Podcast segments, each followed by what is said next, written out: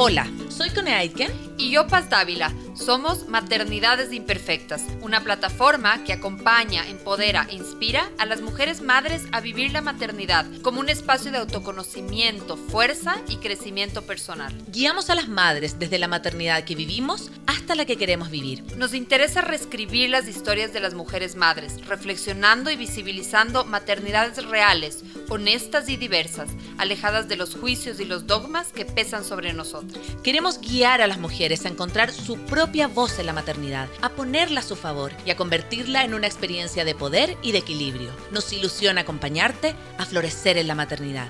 Bienvenidos.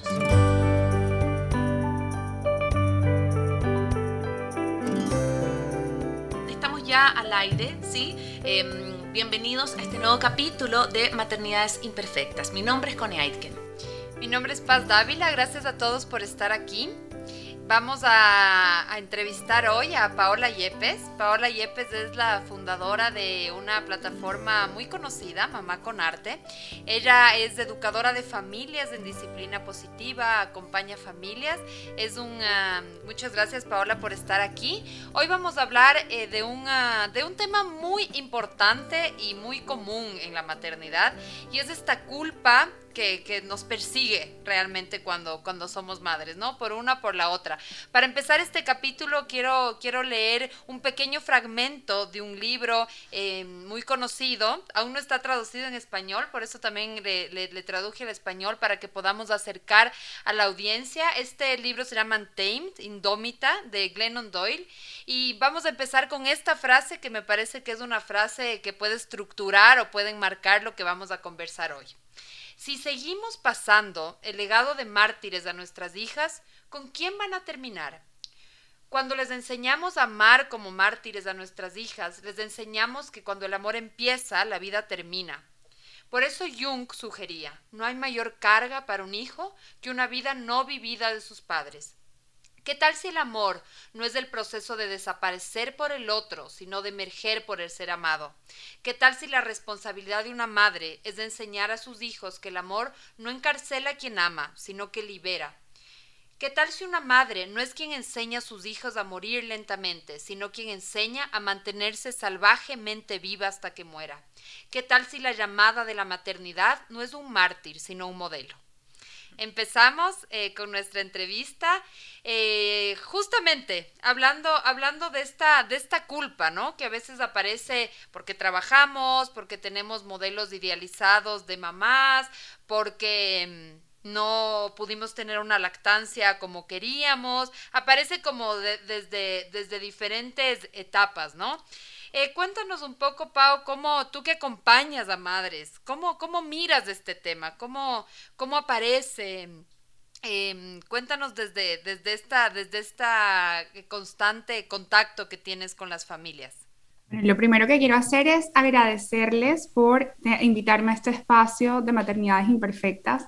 a mí me parece que este nombre de maternidades imperfectas hace honor a lo que somos las mamás, porque somos imperfectamente perfectas, somos la talla perfecta de nuestros hijos mm. y tenemos que gozarnos de, de, de esa imperfección precisamente ese concepto de ser la mamá perfecta, ser la mamá ideal, es la que nos hace sentir culpa, porque tenemos unas expectativas súper altas y esas expectativas altas no están enfocadas a la realidad de nuestras vidas. Y ahí es cuando nos estresamos y nos sentimos, soy la peor mamá del mundo, no puedo más, me siento culpable. ¿Y será que cuando yo me siento culpable como mamá, voy a poder tener buenas decisiones? ¿Acaso cuando yo me siento, pienso que, que, soy una mala mamá, puedo tener buenos sentimientos? Y si tengo malos sentimientos, ¿será que yo pensamos que por el hecho de ser madres hemos dejado de merecer otras cosas, hemos dejado de merecer ser mujeres, hemos, eh, hemos dejado de merecer ser esposas, de ser sexys, de ser, de, ser trabajadoras, de ser todas estas cosas. Y es realmente una imposición que se nos ha puesto. Entonces, si ya eres, eres mamá, debes vestirte de esta manera Si eres mamá, debes actuar de esta manera. Si eres mamá, debes estar 100% al cuidado de tus hijos, porque si sales de casa y trabajas, entonces los estás desatendiendo, no estás siendo buena mamá. Y es como si nos dijeran que cuando nos convertimos en madres debemos dejar de perseguir nuestros sueños. Acompañando eh, mujeres y hablando con mujeres, me dicen, es que Pau, realmente yo no sé cómo combinar mi maternidad con mis sueños. No sé cómo combinar mi maternidad con el hecho de sentirme bonita, de sentirme especial, de sentirme sexy, de, de, poder, de poder seguir siendo yo.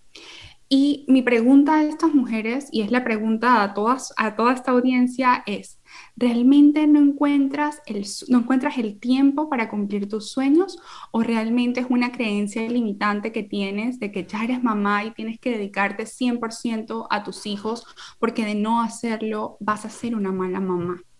Y esa es una creencia que tenemos que romper porque sí, somos mamás, pero no hemos dejado de ser Paola, no hemos dejado de ser las mujeres que somos y tenemos derecho a cumplir nuestros sueños. Porque imagínense, cómo nosotros podemos enseñarle a un niño lo que significa amor propio, lo que significa el respeto, si nosotros no nos amamos, si nosotros no nos damos el primer lugar, si nosotros no nos respetamos. Nuestros hijos aprenden más de lo que nosotros somos, de lo que nosotros hacemos, que de las cosas que decimos. Y si yo le digo a mi hijo, mi amor, es importante que tú respetes tus cosas, que no cedes ante, las cosas que tú quieres, que tú cumplas tus sueños. Y si mi hijo está viendo que yo no hago eso por mí, ¿qué es lo que va a terminar aprendiendo? ¿Qué es lo que va a terminar aprendiendo? Entonces, hermoso lo que compartías al principio y no puedo coincidir más.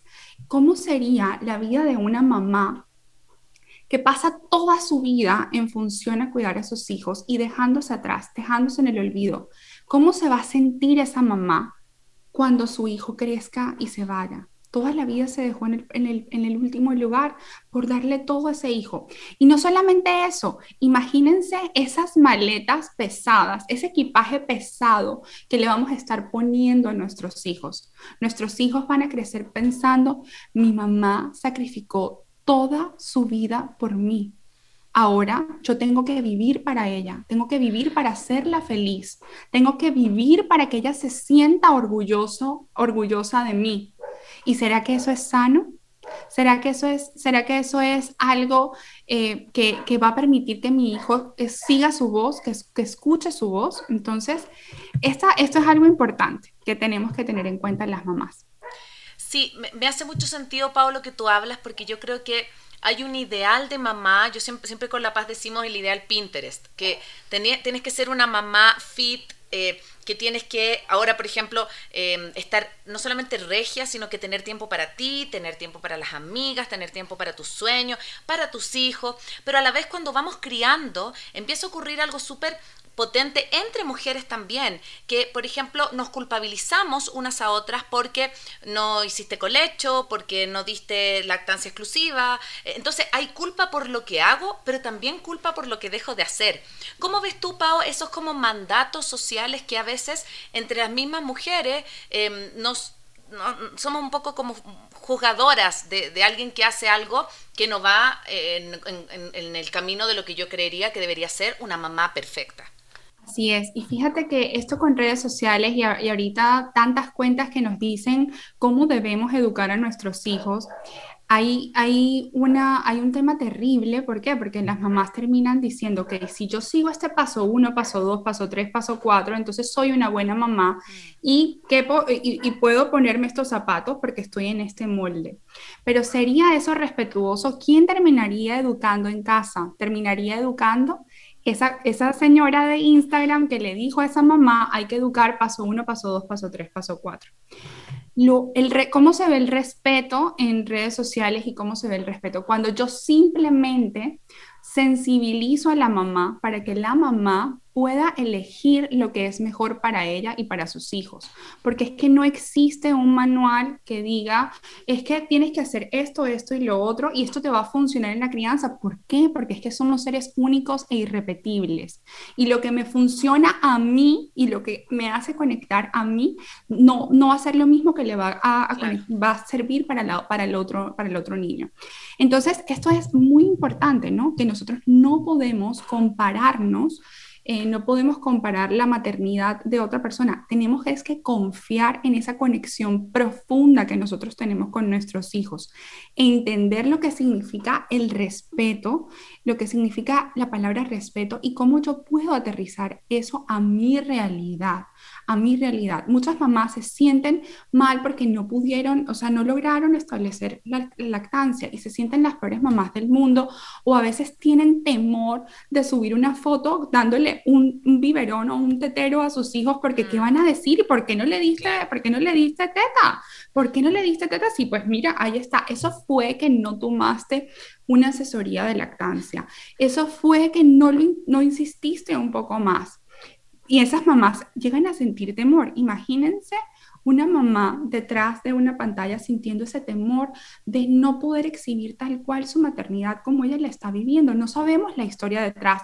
No sabemos si esa mamá, por ejemplo, le dolía al dar pecho o esa mamá definitivamente tomó la decisión, oye, para mí lactar no es una opción y yo prefiero ser una mamá disponible emocionalmente para mi hijo y sentirme cómoda en mi papel como mamá y decidí no lactar y ya está. Entonces, ¿quiénes somos los demás para juzgar esa decisión? Si esa mamá también lo está haciendo por ella y es que tenemos que, esto es algo que, que, que también quisiera hablar y es que parece que el hecho de tenemos que cuidarnos, tenemos que ser la mamá fit, la mamá que está arreglada todo el día en la casa, la mamá que, mejor dicho, tiene a sus hijos perfectamente vestidos y, y todo está maravilloso, la casa limpia, eso, eso parece que es como una, como una imposición también que se nos está poniendo a las mamás. Y frente al tema del autocuidado, y el autocuidado, claro que sí está que, que sentirnos bien con nosotras mismas, va mucho más allá, va mucho más allá de eso. Y es simplemente cómo yo me amo y cómo yo me respeto. ¿Y cómo empieza esto, no? Tomando las decisiones que yo quiero hacer para mí y en el mejor interés de mi familia. Y eso es autocuidado. Si yo no me cuido tomando una decisión sana para mí para mis hijos, me voy a sentir mal porque estoy cediendo ante algo que yo creo, algo que yo deseo hacer. Entonces, hay que diferenciar mucho el tema de lo que significa realmente el autocuidado de las madres a lo que yo creo que está bien eh, para ser una buena mamá. Porque yo puedo pensar que para ser una buena mamá eh, tengo que cuidarme, entonces irme a un spa el fin de semana. Todos los fines de semana tengo que irme a un spa y hacerme un masaje porque eso me va a permitir estar tranquila y eh, darle a mis hijos lo que realmente necesitan. Y si no tenemos para ir a un spa, entonces soy una mala mamá porque no tengo para ir a un spa el fin de semana. Pero en las pequeñas cosas que hacemos día tras día, es que es donde realmente nosotros podemos cuidarnos. Por ejemplo, tener ese tiempo para una ducha, una ducha que, nos permita descansar, tomarnos el cafecito caliente. Eso es una cosa, para ti es delicioso tomarte un cafecito caliente y tener la posibilidad de tomar ese cafecito caliente, te estás cuidando en, este en ese momento. Leernos una página de un libro, escuchar un podcast, eh, revisar algo que tú quieras hacer. Eso es cuidarte. Y esas son las pequeñas decisiones que dejamos atrás las mamás. Las mamás decidimos, por ejemplo, no comer caliente porque, ay, ¿qué va a ser del niño? Las mamás decidimos bañarnos así porque, ay, ¿qué va a ser del niño? Las mamás decidimos dejarnos de leer el libro o dejar de hacer cosas que nosotras queremos hacer porque es que si no las hacemos, entonces nos van a catalogar que somos malas mamás, de que no estamos viviendo la maternidad a plenitud. Y eso es precisamente lo que tenemos que empezar a reforzar. Yo, mi M de mujer no quitó mi M de mamá, mi, M de, de mamá no quitó mi M de mujer. Yo me merezco seguir siendo la mujer que soy, la que venía siendo antes de ser mamá y no dejarme atrás y no dejarme en el olvido, porque eso también me va a permitir a mí acercarme a la necesidad del corazón de mi hijo. ¿Por qué? Porque yo pienso bien de mí y yo siento y tengo esos sentimientos que me hacen tomar buenas decisiones. Y, eso, y eso es bien, bien importante. Sí.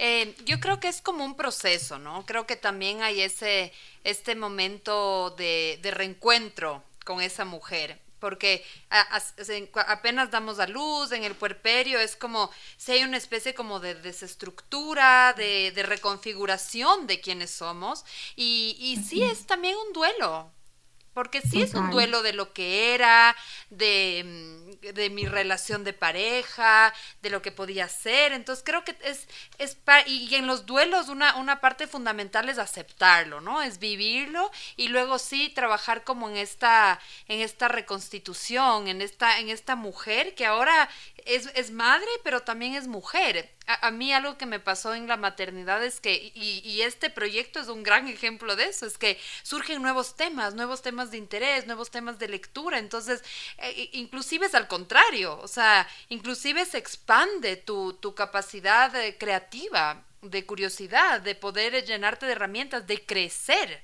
para hacer, para sostener mejor a tu hijo. Entonces, yo creo que y en ese crecer estoy totalmente de acuerdo contigo que lo importante es escribir tu propia historia, ¿no? Tu propia voz, tu, tu, tu qué, qué es para ti ser una buena mamá, más que mm. qué dicen los otros de lo, de lo que es, de lo que es ser una, una buena mamá. ¿Cómo, ¿Cómo creerías, no sé si en tus talleres o tal, eh, que ¿Tienes como alguna, alguna técnica, alguna pregunta que, que, incita a que las mamás puedan como sacar su propia voz, escribir su propia historia de maternidad que a ellas y a sus hijos en, en su contexto particular les hace bien?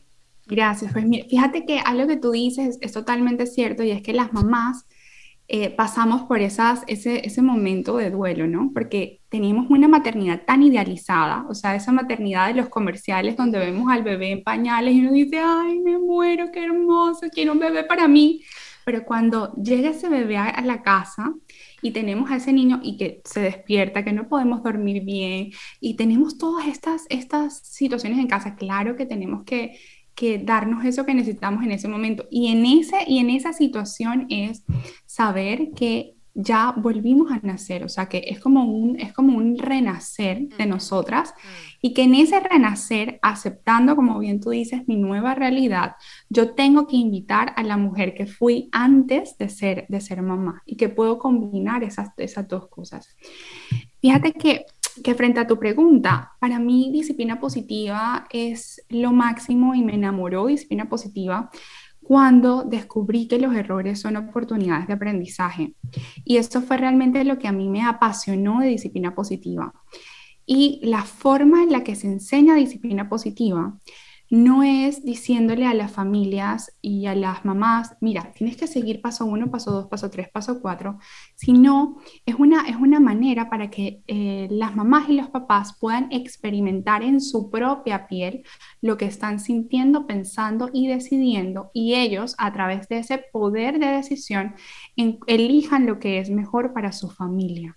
Entonces, ¿qué hacemos? ¿O, cuál es la mejor manera para que las mamás encuentren su propia voz? Uno, reconocer la naturaleza única y especial del niño que tienen enfrente, de ese, bebé, de ese niño que está enfrente. Ese niño es el niño ideal. Ese niño es lo suficientemente bueno y no tiene que hacer absolutamente nada para ser amado y valorado. Pero para yo poder dar ese paso, para yo poder reconocer la naturaleza única y especial de ese niño ideal que tengo en casa, tengo que reconocerme a mí como un ser humano lo suficientemente bueno que no tiene que hacer nada especial para ser amado y valorado. Aceptarme y amarme incondicionalmente. Entonces, yo puedo eh, cometer un error. Yo hoy pude, he, podido tener unos días súper estresantes y ese día pude haber, haber tratado injustamente a mi hijo, pero eso no me hace una mala mamá. Me mm. hace una mamá cansada que en un momento se quedó sin recursos y trató injustamente a su hijo en ese momento. Entonces, ¿qué puedo hacer yo en ese momento? Sanar la brecha. Ir a donde mi hijo, porque yo soy lo suficientemente buena, yo merezco ser amada y valorada. Pero en ese momento que me he comportado injustamente, voy donde mi hijo y le digo, ¿sabes qué? Mamá estaba muy molesta, mamá estaba muy estresada, no supo cómo gestionar sus emociones. Perdóname, ¿qué te parece si la próxima vez que, que tú veas que mamá está enojada, te vas a poner el dedo en la nariz para avisarme que yo estoy enojada? ¿Vale? Que mamá está enojada, para yo poder hacer una pausa y así garantizamos que esto no va a volver a suceder porque mi amor, tú no te mereces este trato de mío ni de nadie. Entonces, eso es lo primero que yo que hacer como mamá para poder encontrar mi propia voz. Aceptarme a mí como un ser humano valioso e importante, que no merece nada especial para ser amado, y luego aceptar a mi hijo y amar a mi hijo incondicionalmente. Lo segundo es entrar al mundo del niño y es ponerme las gafas del niño y pensar cómo se sentiría mi hijo si yo utilizo este método educativo.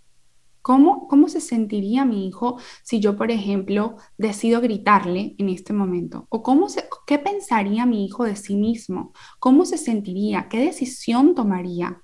¿Cómo sería el mundo para él? Cuando yo me hago estas preguntas, voy a poder hacer una pausa, porque a quién le gusta que le griten. ¿Cómo me sentiría yo si me gritaran? ¿Cómo se sentirían ustedes si yo les dijera, es que esta cosa a mí no me está gustando, me voy? ¿Cómo se sentirían ustedes en este momento? ¿Qué pensarían de ustedes mismas? ¿Cómo sería el mundo para ustedes? Entonces, cuando yo como mamá puedo entrar al mundo del niño, ver a través de sus ojos, poder poner, me puedo poner en su piel, eh, experimentar sus pensamientos y responder, oye, si yo, si yo le eh, grito a mi hijo, si yo castigo a mi hijo, si le hago experimentar culpa, vergüenza, dolor, con estos métodos educativos, ¿Qué puede estar pensando mi hijo de sí mismo? Para él, ¿quiénes son los demás? Para él, ¿cómo es el mundo? Y de esa manera yo puedo ir encontrando mi camino como mamá, como mamá, entendiendo mi realidad, entendiendo mi realidad, dándome lo que yo necesito. Hay, o sea, ustedes no se alcanzan a imaginar la cantidad de herramientas que existen a disposición desde disciplina positiva y también la cantidad de herramientas desde nuestra sabiduría, desde esa creatividad que nace de la conexión que nosotros tenemos con nuestros hijos.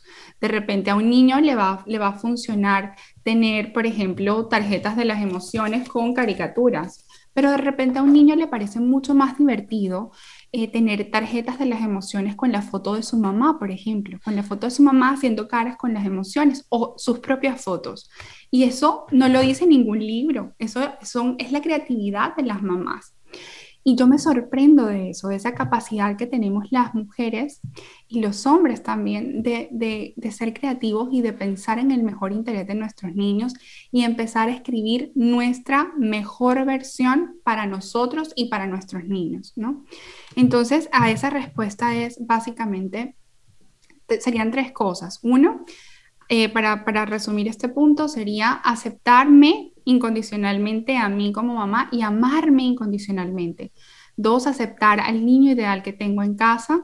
Tres, hacerme una pregunta muy seria acerca de si lo que yo voy a hacer como mamá eh, va acerca a mis hijos a las habilidades que yo quiero forjar para su vida, para que él tenga un tránsito por la tierra exitoso y feliz, o más bien lo acerca a esas conductas retadoras que precisamente eh, yo quiero a través de ese modelo educativo corregir, eliminar o, digamos que, que, ya no estén.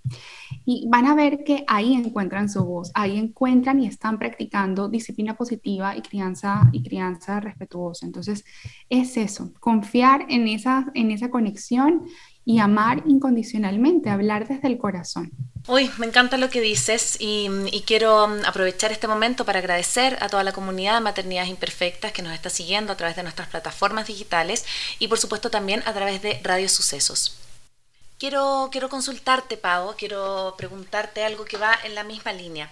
Em, nosotros entrevistamos recién a Esther Vivas, ¿sí? una socióloga española que tiene un libro que se llama Mamá desobediente, y ella dice que sobre las mamás recae una carga súper fuerte. ¿Sí? que pareciera que nosotras por tener a los hijos en el útero somos las responsables toda la vida de este hijo. ¿sí? Y, así nos sentimos nosotras, con la carga, con la culpa de que no solamente el bienestar de, los cuidados esté bien, sino que también la vida, las decisiones, la vocación, la felicidad. Entonces, desde ese lugar es imposible no sentir culpa. ¿Ah? Entonces, a mí me gusta mucho lo que ella propone porque dice, bueno, lo que necesitamos es que una tribu nos ayude a criar no criar solas, porque desde ahí vamos a sentir mucha culpa, porque una persona no es suficiente para criar a un ser humano, para, para acompañarlo a un ser humano. Entonces, ¿cómo ves tú que podemos eh, como generar este cambio de mirada para poder liberarnos un poco a las madres de esta culpa de sentir que somos las responsables de la vida y el bienestar de nuestros hijos? Claro, mira, y, yo creo que para empezar, y esto está maravilloso, y, y, ahora tenemos todas estas tribus de mamás y nos estamos acompañando un montón, pero yo también creo que desde nuestra casa, desde nuestra posición, tenemos que empezar a actuar y es un poco a reivindicar el derecho de los papás, porque pareciera pareciera que, que los papás, eh, digamos que nosotros como nos encargamos del cuidado de los niños, entonces el papá quizás nos, y nos quedamos nosotras en casa, en algunas, en algunas ocasiones, cuando llega papá a casa, papá está cansado, papá no tiene, no tiene ninguna responsabilidad con relación a los niños porque él ya cumplió con su labor. Y es básicamente eso que, que, nos leías al principio, ¿no? Que se nos ha impuesto que nosotras somos quienes debemos estar al cuidado de. ¿Y por qué no los hombres? ¿Acaso les estamos tildando de incompetentes para criar a un niño, para educar a un niño? Claro que no. Y los hombres también, entonces yo lo, que les digo frente a esto es, criemos en tribu y eduquemos en tribu, que es maravilloso, pero también empecemos desde la casa, de hacerle saber a mi pareja que él es igual de capaz para educar a mi hijo, como, o sea, como lo puedo hacer yo, que él también puede enseñarle las vocales, que él también puede bañar, que también puede cambiar los pañales, que también puede cocinar, que también puede hacer todas las cosas que yo hago, porque somos iguales porque somos iguales.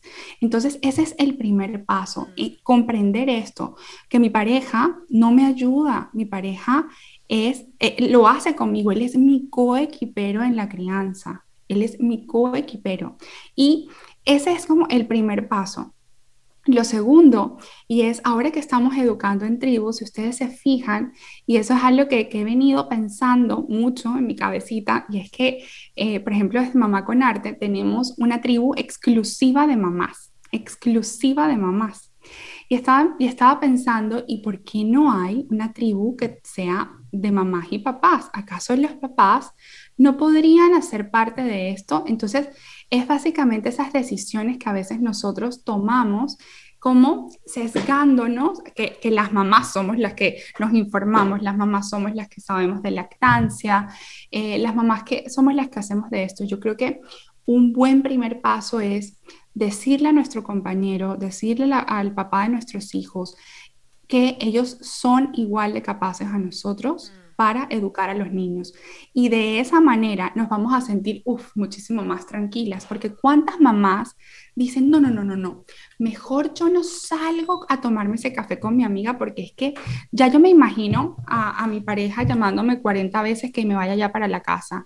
No, no, no, es que yo mejor no salgo porque ¿qué va a hacer de mi hijo? Mejor, mejor me quedo acá. Entonces cuando salimos nos sentimos culpables porque estamos dejando al esposo y al niño en la casa. ¿Y qué va a ser de ellos? ¿Qué va a ser de ellos? Y esas son las cosas que tenemos que revisarnos críticamente para saber si es que estamos viviendo nuestra maternidad creyéndonos superpoderosas, que todo lo podemos hacer y, eh, y, por eso nos estamos sintiendo a veces frustradas, cansadas, tristes, agobiadas, abandonadas y, y, culpables. Entonces, es eso, ¿no? Yo, yo diría que eh, aparte de, todo esto es empezar a, llamar o reivindicar a nuestro compañero y empezar a invitarlo a estos espacios.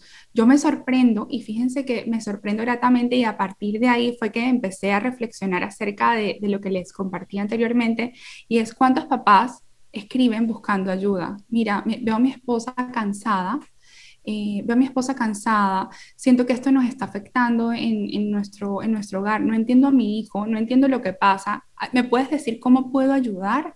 Y es ver, ese papel activo de, papá, ver ese papel activo de papá, de esposo, eh, que está también buscando información para acompañar la crianza de sus hijos.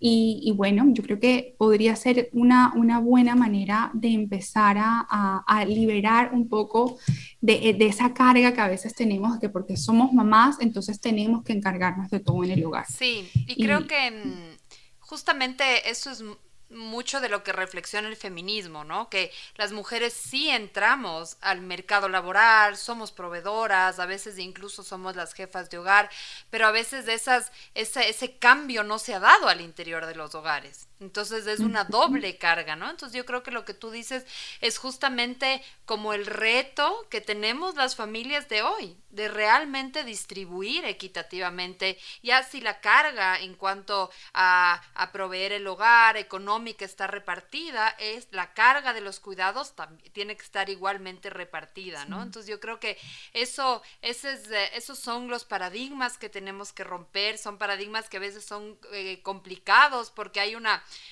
por ejemplo, la figura de las abuelas, ¿no? Que, que están como acostumbradas a que eh, eh, tienen mucho más, esta división de roles lo ven de una manera mucho más tradicional.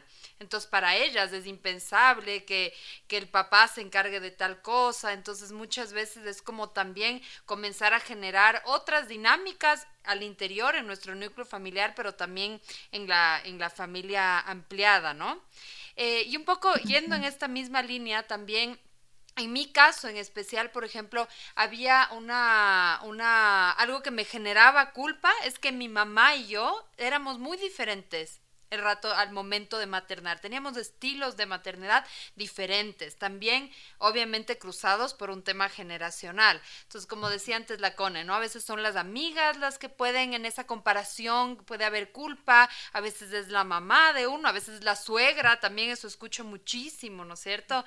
Entonces, ¿cómo, cómo manejar la culpa en el entorno familiar, en el entorno familiar eh, ampliado? Yo creo que, fíjate que ahí, ahí el éxito va a estar en la forma en la que yo establezco límites, porque es que imagínate uno, o, qué significa respetarme a mí mismo, ¿no? mostrar respeto hacia nosotros mismos. Significa eh, hacer las cosas que yo deseo hacer, o sea, lo que realmente necesito en un determinado momento, no ceder, eh, no dejarme manipular, respetar mis espacios. Eso significa respeto hacia nosotros mismos. Y entonces yo sé que a veces sentimos como cierta presión, que vamos a la casa de nuestra suegra y nuestra suegra nos ve con nuestro bebé de cuatro meses y dice, ay, vamos a darle el agua de perejil, que esa agua es maravillosa. Y nosotras decimos, ok, entonces pasan como 10.000 cosas en nuestra cabeza. Si le llego a decir a mi suegra que no le dé agua al niño, ¿qué va a pensar de mí? No, no, no, va a pensar que yo soy una grosera, una considerada y todas estas cosas, me puedo generar un problema con mi pareja, no, que voy a pensar.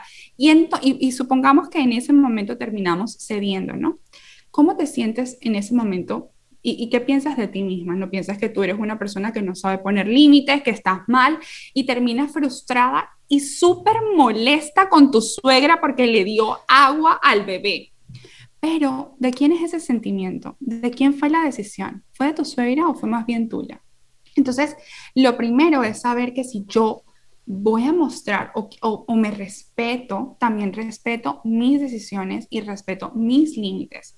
Y debo desarrollar la habilidad para poder establecerle límites a esas personas que también desde el amor quieren aportar. Porque esto es importante. La suegra no le dice, ay, vamos a darle agua de perejil al niño porque quiere hacer un mal o porque lo esté haciendo, ay, es que voy a molestar a mi nuera.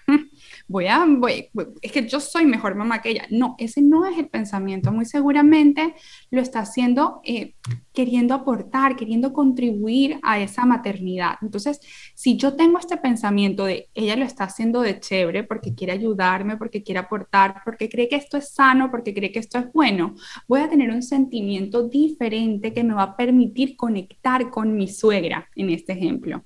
Porque en ocasiones pensamos aquí en nuestra cabecita, que señora tan metida, ya viene aquí a decir que vamos a darle agua de perejil al, bebé. Acaso ella es la mamá y todo esto lo estamos pensando en nuestra cabeza y estamos molestas. ¿Y será que cuando yo estoy molesta voy a poder acercarme a mi suegra de una manera asertiva y voy a poder decirle a mi suegra, oye suegra, es que te quiero compartir algo que yo leí, mira, mira este estudio que dice que a los niños menores de seis meses solo se le debe dar o fórmula o lactancia materna y no se les puede dar ni agua. Fíjate, mira, esto, esto es aquí de la Organización Mundial de la Salud y yo creo que vamos a tomar esta decisión porque, mira, esto es la Organización Mundial de la Salud y los pediatras también, esto nos han aconsejado. Sé que lo estás haciendo porque quieres contribuir y, yo sé que lo hicieron, eh, lo, lo, pudo haber hecho tu mamá y lo pudieron haber hecho generaciones tras generaciones, pero fíjate lo que hemos avanzado, ¿no? Y ya hemos descubierto que esto no es sano. Entonces, creo que es mejor que lo mantengamos así. Y de esa manera hemos podido solucionar poniendo un límite sano. Cuando son más grandes, las, cuando ya los niños crecen, es importante que establezcamos nuestros límites, nuestras reglas. Porque ¿quiénes son los papás? Somos nosotros, ¿vale? Y las personas que están alrededor, la familia, pueden disfrutar de nuestros niños y amarlos y adorarlos y hacer todas estas cosas, pero ellos también deben conocer los límites y las reglas. ¿Por qué? ¿Qué pasa cuando los, familiares no conocen nuestros límites y las reglas? Por ejemplo, en mi casa solo se come dulces eh, los sábados por la tarde es una regla de la casa. Solo comemos dulce una vez a la semana, pero van a la casa de los abuelos y los abuelos, hola, aquí están todos los dulces, mi amor. Los niños felices se van a comer sus dulces y tú súper enojada porque tus, tus papás le dieron dulces a los niños. ¿Qué pasó ahí? ¿Realmente tus papás conocían la regla? ¿En algún momento te sentaste con ellos y les comunicaste cuáles eran las reglas de tu casa? ¿Cuáles eran las reglas que ustedes tenían con los niños? Yo lo que les sugiero a las familias frente a este tipo de, situaciones y es hacer una lista como una, en una hojita y poner familia, estas son las reglas de la familia, no sé, Pérez Yepes, y estas son y estas son las reglas de nuestra casa. Por ejemplo, nosotros no golpeamos y no golpeamos ni siquiera jugando. Entonces, eh, ponemos esto ahí. Comemos dulce una vez a la semana los días sábado no gritamos. Y si alguien está muy molesto y llega a alzar la voz, muestra esta señal. Y eh, ponemos explícitamente todas las reglas y se las podemos comunicar a nuestra familia desde el amor, decirle, mira, hay algo que le da mucha seguridad a los niños y es la coherencia, la consistencia. Y yo sé que tú amas profundamente a tu nieta, en el caso de nuestros papás. Sé que la amas profundamente. Y como la amamos profundamente y queremos que ella se sienta segura, es mejor que estemos en sintonía. Estas son nuestras reglas y sería para nosotros y apreciaría muchísimo que las pudiéramos seguir. ¿Qué te parece? ¿Crees que podemos hacer alguna o, se te ocurre algo que podamos añadir acá? ¿Quieres que te explique las razones por las cuales tenemos estas reglas? Pero que ellos también se sientan parte de, parte de, y no que simplemente nosotros le estamos diciendo es que mira, ya no es bueno gritar porque es que no es bueno gritar y ya, porque venimos de otra, o sea, ellos vienen también cargando otras maletas y tienen totalmente, entonces en ocasiones nosotros damos muchas cosas por sentado y eso es lo que no tenemos que hacer. De esa manera invitamos a la cooperación y con preguntas, usemos las preguntas de curiosidad. Le podemos preguntar a nuestra mamá, mamá, ¿Cómo te sientes cuando alguien te grita, por ejemplo? ¿Qué piensas de ti? ¿Qué piensas de los demás? Y ella sola se va a dar cuenta cómo se puede llegar a sentir el niño y, por, y las razones por las cuales nosotros no decidimos gritar. Cuando son temas, por ejemplo, como los dulces, como por ejemplo los chupos, estos que chupetas, no sé cómo, cómo le digan, también le podemos mostrar, mira mamá, mira, esto, esto es un estudio que, que, que, salió, que mira lo que, que lo estamos revisando, que mira cómo queda la mordida de los niños con relación al chupo yo no quiero esto para la niña, yo sé que tú tampoco. Antes no sabíamos, antes no teníamos esta información a disposición, ahora sí la tenemos. Un ejemplo. Estas son cosas que tenemos que hacer y que tenemos que conversar y establecer esos límites. Son límites sanos eh, que necesitamos. Y cuando algo no, no salga como lo esperamos, entonces enfocarnos en la solución. No tiene eh, sentido, por ejemplo, si ya hemos comunicado, mira mamá, nuestra mamá piensa que está bien que los niños coman dulces porque ay, son niños y oye, dale el dulcecito porque es parte de la infancia, que tú eres una exagerada y le da el dulce al niño, no tiene, o sea, no tiene sentido enfocarnos en el problema. Tenemos que enfocarnos en la solución y preguntarle eh, qué fue lo que sucedió, que, cómo crees tú que podemos mejorar esto, ser honestos emocionalmente, me siento molesta porque eh, te dije que estos eran los límites y quisiera que la próxima vez se respetara porque me siento mal, me siento molesta. Y solo te quería contar lo, cómo me estoy sintiendo en este momento. Entonces, cuando nosotros somos capaces de darnos voz, de darnos voz, porque si sentimos culpa en esos momentos es, yo no me parezco a mi mamá, yo no, por ejemplo, yo no me parezco a mi mamá en su forma de, crianza y ella me hace comentarios que me hacen sentir mal, ¿será que yo estoy mal? ¿Será que yo estoy equivocada? ¿Será que estoy siendo una exagerada? Ahí en estos momentos es donde nosotros tenemos que confiar en nosotras mismas, creer en nosotras mismas y darnos voz, no, no callar nuestra voz, darnos voz. Y para darnos esa voz es simplemente comunicar lo que nosotros estamos sintiendo, lo que nosotros pensamos, lo que nosotros creemos y con una hojita, una hojita, te sientas, mamá, mira, te voy a invitar a un café con unas galletas, te quiero contar algo, esto, esto y esto, y empezar por la realidad. Y es que cuando los abuelitos, nuestros suegros, la familia, desean aportar lo hacen desde el amor. Yo no creo que un abuelito esté diciendo, ay, voy a, voy a darle ese dulce al niño porque, ay, quiero que mi hija se sienta mal y quiero que mi hija se enoje y, ay, le voy a dar ese dulce. No, los abuelitos de verdad dicen, ay, voy a consentir a mi nieto que lo amo y lo adoro y es mi, mejor dicho, mi adoración y le voy a dar ese dulce. Entonces, sí es importante que, que podamos darnos voz, que no nos dejemos atrás y que podamos comunicarle también a nuestra familia eh, nuestras decisiones, porque la maternidad y la paternidad es nuestra, no es de nadie más. Somos nosotros quienes tomamos la decisión y los demás deberían acompañarnos en este camino y no, y no irrespetar eso que ya hemos acordado. Sí, me, hace mucho sentido lo que dices y quiero em, como también traer a lo que hablabas tú de los distintos estilos de crianza o, de, de, que fuimos criados. Porque yo creo que antes también en la maternidad había algo de el sacrificio por el otro que estaba súper bien visto. Entonces, por ejemplo, yo me sacrifico por ti porque tú eres mi hijo, entonces yo nunca trabajé porque me dediqué a ti. Me explico, por ejemplo, para ese hijo, esa hija, irse de la casa va a ser terrible, porque la mamá decidió postergar su vida por ese hijo, esa hija. Entonces yo siento que hoy, por suerte, estamos transitando a una nueva manera en donde es más, em, no sé si es más fácil, pero está mejor visto que la mamá pueda tener sus sueños, que pueda perseguir lo que quiere, que pueda tener un trabajo. ¿Cómo ves tú esta carga consciente, inconsciente que le depositamos a nuestros hijos, de, decirles que hacemos las cosas por ellos como si ellos después, 15 años después, nos tengan que deber un favor, ¿no? Como mi mamá se sacrificó, entonces yo ahora me toca, no sé, sostenerla y, no, no, irme de la casa.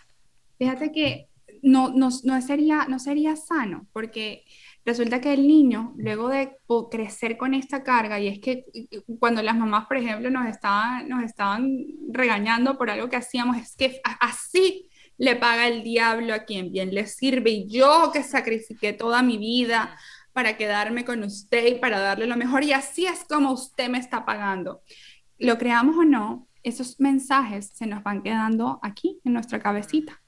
Y esos mensajes nos hacen tomar ciertas decisiones. Entonces, cuando crecemos, y tenemos esa responsabilidad de mi mamá lo dejó todo por mí y ahora yo tengo que vivir para ella y tengo que hacer por ella. ¿Cómo ese adulto, cómo ese adulto va a ser capaz de dejar atrás dejar atrás a su mamá, o sea, no, pero no es ese adulto, es ese niño que habita en él que dice, no, no puedes dejar a mami, mami lo dejó todo por ti, mami hizo todo por ti.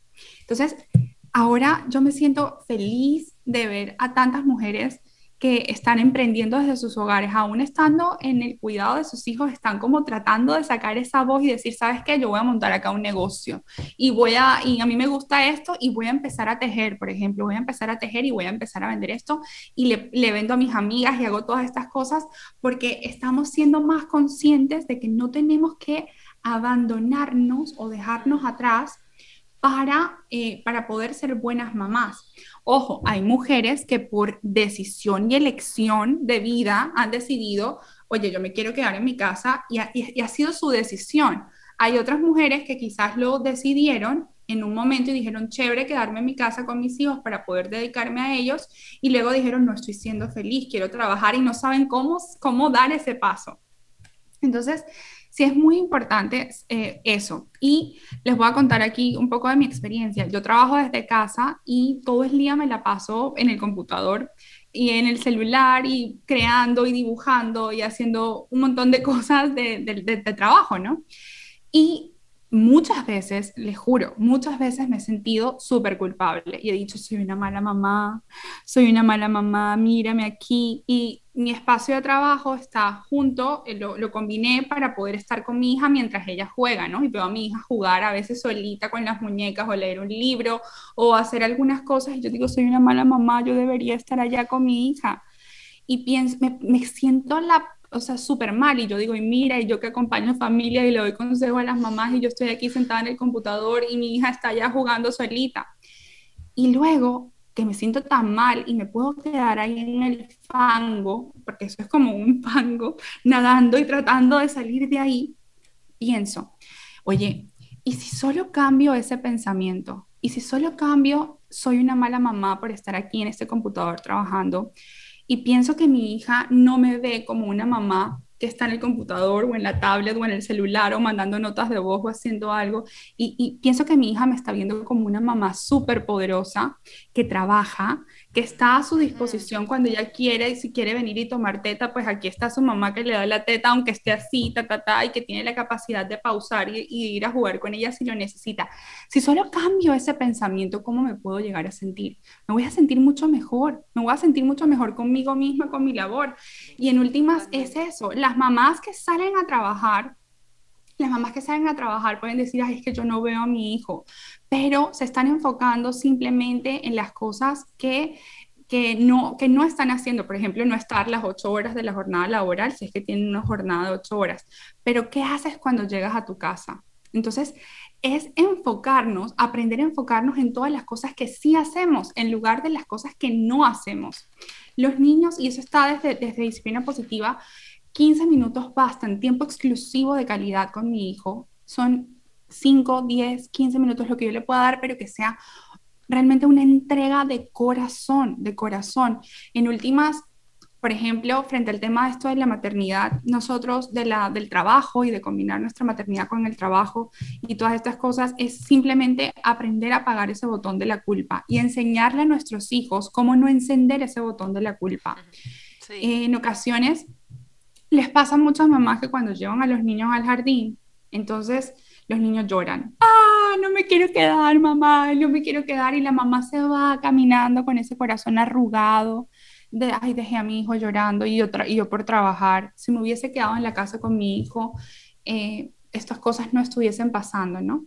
Pero en ocasiones eso es lo único que los niños saben hacer cuando eh, los llevan al jardín, obviamente, imagínense mi mamá me está dejando acá con unos seres humanos a los que yo apenas estoy conociendo, estoy estableciendo un vínculo y mi mamá es mi mundo, es todo, pues obviamente puedo llorar y voy a llorar porque me siento, ah, no sé qué hacer. Pero si esa mamá va con su hijo y habla con su hijo de esta situación y le dice, mi amor, eh, ¿qué es lo que tú haces cuando mami te lleva al jardín? Mami, yo, entonces cuando mamá se va, ¿qué haces? No, entonces el niño puede recordar y el niño dice, ah, yo lloro, ah, mamá, ¿por qué te vas? Ta, ta, ta. Y si esa mamá le dice al niño, mi amor, está bien que llores, está bien que llores y es válido que nos sintamos tristes. Yo también me siento triste cuando te dejo en el jardín, pero mamá va a trabajar.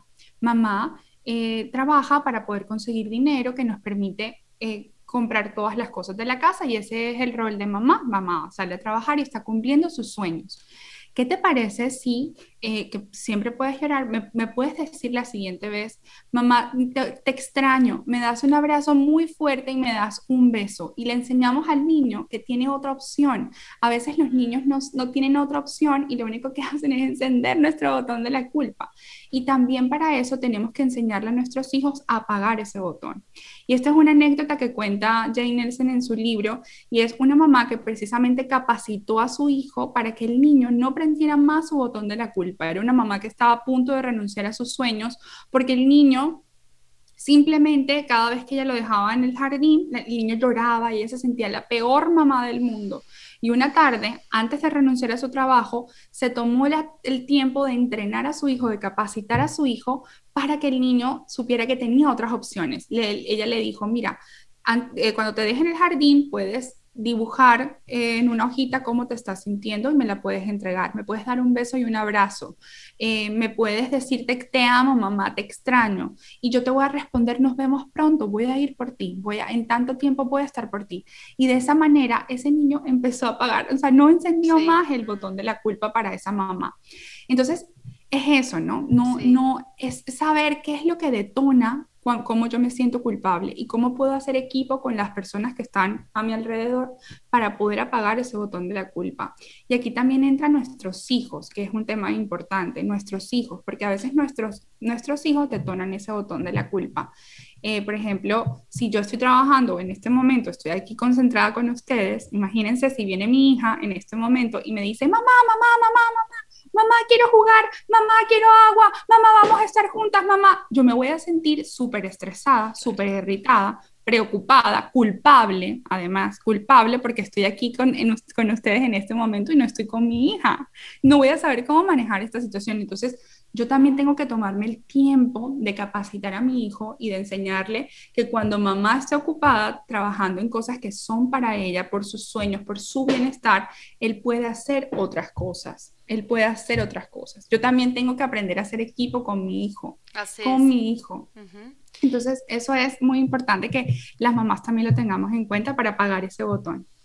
Sí, gracias, gracias Paola. Creo que como tú dices, es cambiar creencias limitantes, contarnos otras historias, validarnos las grandes mamás que somos, porque no es que uno va y les deja en cualquier jardín de infantes, uno averiguó, sabe que es un lugar seguro. Igual, cuando estás trabajando, tu hijo está bien cuidado, o sea, como tú dices, fijarnos en, en, toda, en todas estas herramientas de protección, de cuidado que hacemos eh, por nuestros hijos y, reconocernos desde ahí. Bueno, vamos a, ir cerrando, así que vamos a ir con nuestras tres ideas fuerza. Ok. La primera idea fuerza que le... No, dale, dale, dale, por supuesto. Ah, ah, ah, das una tú, da una a La Paz y doy una yo. Así que dale, Pau. ¿Con qué idea fuerza del capítulo te quedas? Ok, la primera idea fuerza eh, sería esta. Confía en esa poderosa conexión que tú tienes con tu hijo. Confía en ti, cree en ti y no tengas miedo de hacer, de hacer notar tu voz, de que, el mundo escuche tu propia voz. Eh, sé tú misma. Es Qué lindo. Conem. Ahí la estaba anotando. Eh, yo me quedo con las herramientas de la disciplina positiva que no lo había pensado, que nos pueden servir para poder salir de la culpa y, e ir hacia la solución. Eh, ser concreta con nuestros hijos para que ellos puedan ayudarnos a apagar el botón de la culpa. Eso con eso me voy a quedar, que me, pareció eh, genial porque todas tenemos culpas, todas nos sentimos a veces malas mamás, pero si le enseñamos a nuestros hijos y nos enfocamos en lo que hay, es mucho más fácil, creo yo, poder llevar una maternidad. Sí van a haber culpas, obvio, pero menos culposa y más desde el goce y desde el placer.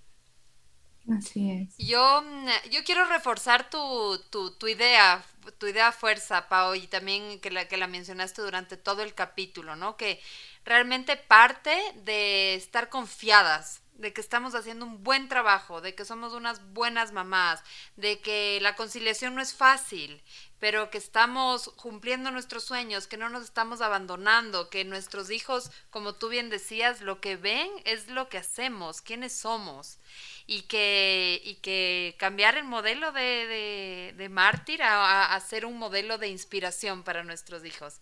Así que bueno, cerramos con esto. Muchas gracias, Paola. Ha sido muy lindo escucharte. Mm, Eres súper clara. Eh, y cercana. Muchas gracias. Y, y queríamos, antes de cerrar, cortito, que nos cuentes, le cuentes a nuestra audiencia cómo te pueden ubicar, cómo te pueden seguir. Nosotros ya te seguimos, pero para las personas que no te conocían, cómo te pueden encontrar para buscar tus servicios y también para poder aprender de todas estas herramientas que tú nos entregaste hoy día con tanta generosidad. Gracias, pues fíjate que eh, me pueden encontrar en Instagram como arroba mamá y los talleres que tengo son unos talleres vivenciales de disciplina positiva de siete semanas y en estos talleres lo que hacemos es ponernos en la piel del niño a través de juegos de roles. Entonces es un taller súper divertido donde vas a ser niño, donde vas a actuar como tu papel de mamá o papá. Eh, le puedes tomar con tu pareja o con tu mamá o con tu papá, o sea, pueden, pueden hacer parte de este taller. Eh, quienes deseen y es un taller de 17 horas y media donde exploramos todos los criterios de disciplina positiva y hacemos tribu eh, para, para acompañar la crianza de nuestros hijos e hijas. Muchas gracias, Pau. Así que todos a seguirte y recordar a nuestra comunidad que este capítulo va a estar en nuestras plataformas digitales y el día domingo también a través de Radio Sucesos. Así que nos despedimos con eso, que tengan linda tarde y nuevamente muchas gracias, Pau, por toda la sabiduría y por toda la, la, la entrega que hoy día nos diste. A todos ustedes, muchísimas gracias. Chao, chao, que estén bien. Soy Cone Aitken. Y yo, Paz Dávila. Gracias por regalarte este tiempo de autocuidado y crecimiento. Si quieres escuchar más capítulos y contenidos sobre maternidad y crianza, no olvides de encontrar nuestro podcast en iTunes y Spotify. Y a través de Radio Sucesos todos los domingos a las 12 del mediodía. Te esperamos.